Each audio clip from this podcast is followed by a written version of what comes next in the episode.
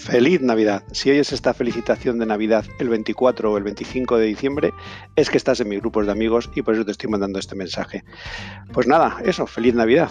Además te darás cuenta que vas a ser de los primeros en conocer esta nueva aventura que estoy empezando a andar.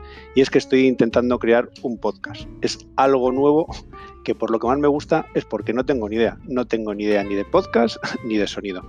Pero si me conoces ya sabes que siempre me gusta probar cosas nuevas y no se me ocurre ninguna manera mejor de aprender que montando mi propio podcast y pegándome con el sonido. Aprovecho que estoy haciendo esto, que estoy justo empezando, aprovechando mis vacaciones de Navidad para matar dos pájaros de un tiro. Por un lado consigo tráfico, gracias por escuchar este mensaje navideño hasta el final, y por otro lado felicito la, la Navidad de una manera diferente estoy un poco harto de todo el tema de los mensajes precocinados que se reenvían una y otra vez y que te llegan por 12 grupos diferentes.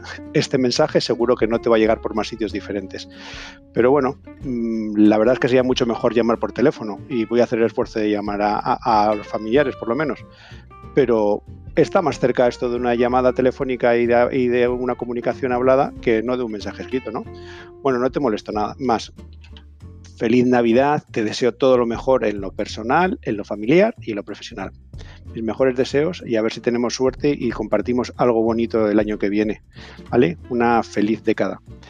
Ah, y en cuanto al podcast, todavía no le prestes mucha atención. No veas los otros capítulos que tengo grabados y demás, porque la verdad es que todavía están un poco cutre. Pero vamos, estoy aprendiendo y, me estoy divirtiendo, que es de lo que consiste. Por cierto, si cuando te vayas le pones cinco estrellas al podcast, eh, que, lo, que des una opinión de buena o algo de esto, me vendría fenomenal. Pero bueno, eso podría ser tu primera buena obra de Navidad. No te molesto más. Feliz Navidad y fuerte abrazo.